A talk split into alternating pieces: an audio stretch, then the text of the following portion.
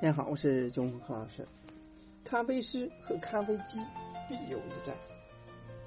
三年前的咖啡师 Matt Perg 在一次思考咖啡师未来出路的演讲当中呢，用一个标题“咖啡师之死”刺激又惊悚。在他看来呢，机器更擅长制作一杯符合预期的咖啡，更能更好的控制变量。做咖啡这件事情，机器比人更靠谱。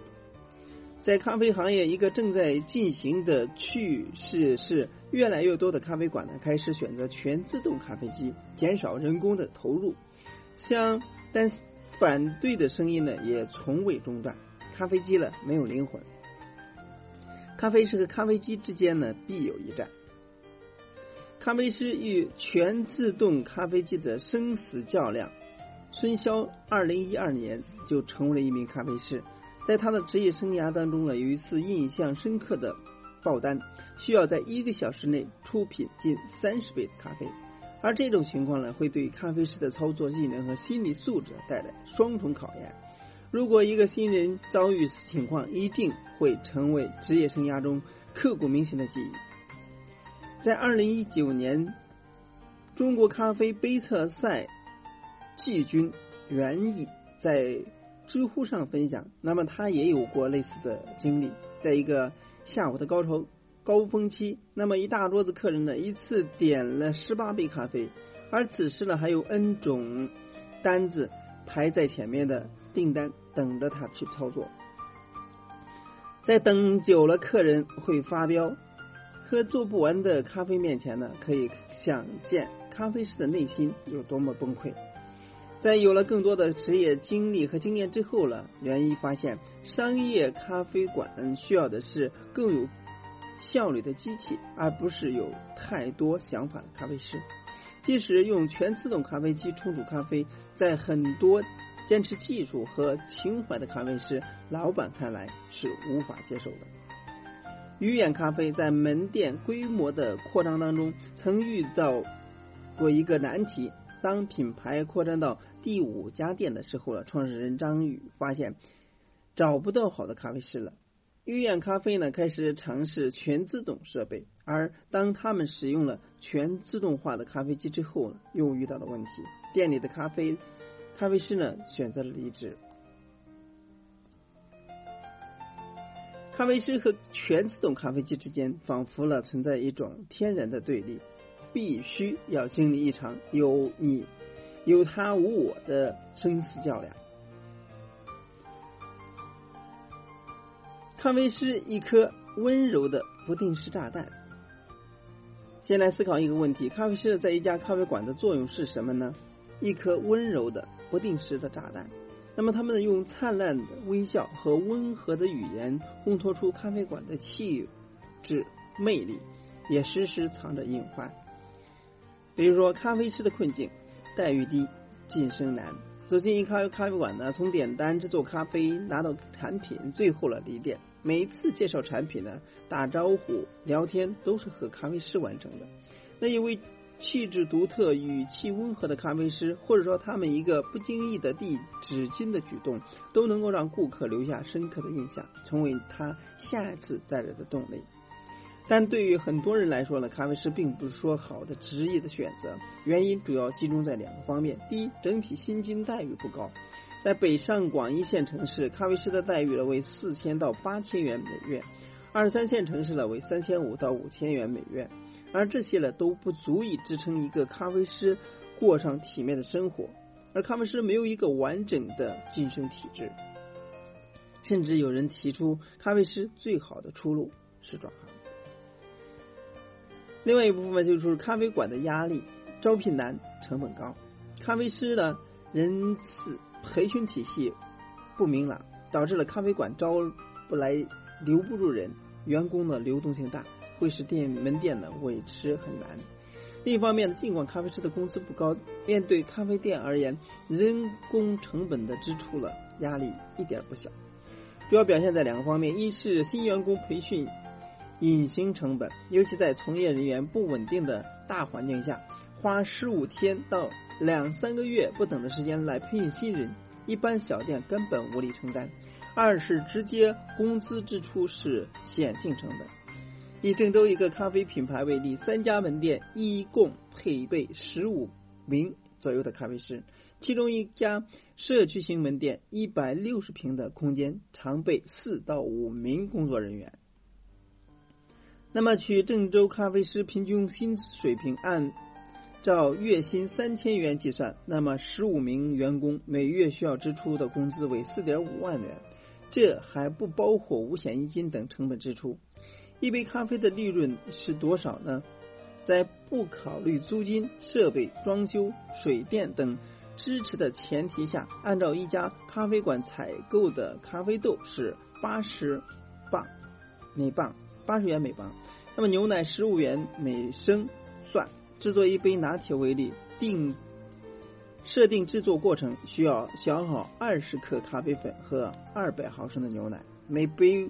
物料成本八十除以四百五十四乘以二十，加上十五除以一千乘以二百，约等于六块五毛二。卖二十八元会有二十一点八三八元的利润。二十四点五万的工资，每月至少需要卖两千一百零四杯咖啡才能回本。平均到每家门店每天呢需要完成二十三杯咖啡才能够赚出。员工的工资，对于很多小店来说呢，这是个小不小的压力。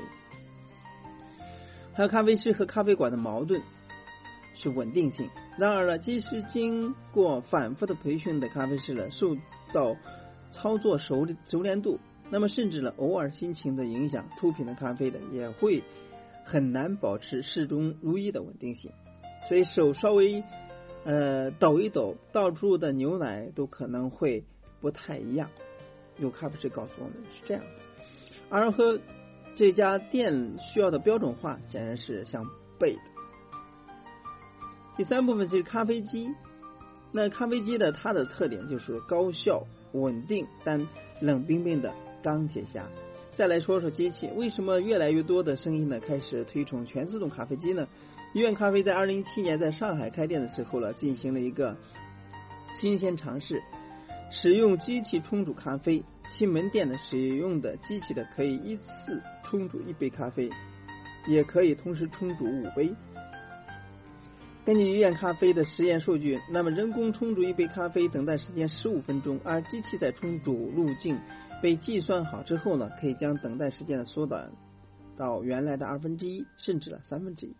尤其在高峰的时候，不仅可以一个小时不间断的做六十杯咖啡，还因为机器不做疲不会疲惫，能提供品质比工工工作更稳定的咖啡。那除了在效率上的优势，机器还能省去培训一名咖啡师的时间成本。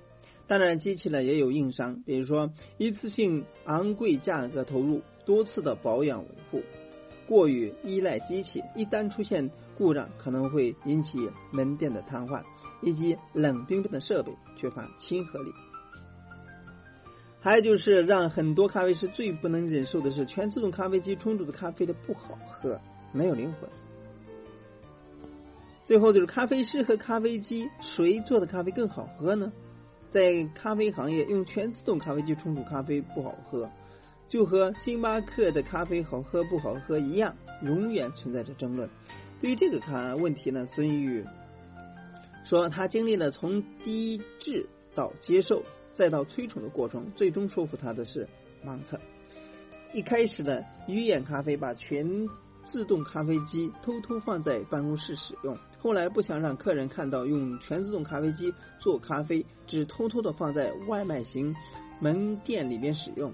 而对于咖啡师做的和全自动咖啡机的产品呢，顾客没有注意到。任何不同。医院咖啡位于上海长乐路的门店里面，咖啡机甚至成为了吸引路人目标目光的一种营销手段。另外呢，机器也在不断的升级。而据孙玉介绍了，鱼眼咖啡使用的机器呢，应该是呃一些 AI 算法，可以把每杯咖啡的不同步骤进行拆解。当你做完一杯再放下一杯的时候呢，机器会重新计算。比如这个冲煮头下一个步骤的最优的路径是在哪里？最终的结果是希望在最短时间内把放上去的咖啡呢都冲煮好，每杯都是定制冲煮。那已经从业七年的咖啡师孙潇也对全自动咖啡机的持正面态度。他认为，相比咖啡师带有鲜明的个人风格，那么咖啡机能够提供更稳定高效的咖啡。而对于普通消费者而言呢，这杯咖啡究竟是谁冲煮的并不重要，好喝不贵才是关键。总之呢，在咖啡行业里，关于咖啡风味的影响因素的讨论当中呢，一直流传着六三一和四三二一这个理论争议。六三一的理论是六六成靠咖啡生豆，三成靠烘焙，一成靠冲泡技巧。四三二一的理论是四成靠咖啡生豆，三成靠烘焙，二成靠冲煮技设备，一成靠冲煮技法。虽然好喝的咖啡永远不靠理论，但可以看出市场上关于咖啡师、咖啡机的讨论呢，从没有停止过。可喜的是，消费者觉得好喝咖啡呢，就是一杯好咖啡，被越来越多的从业者接受。而背后的咖啡的是怎么做出来的？谁在乎呢？总之呢，咖啡师和咖啡机的正战争呢？终究会存在这样的一个矛盾，但是呢，好喝的咖啡还算是好喝的咖啡，看你的取舍。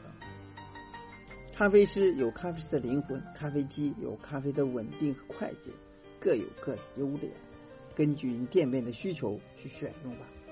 那今天呢，就到这里，我们下次。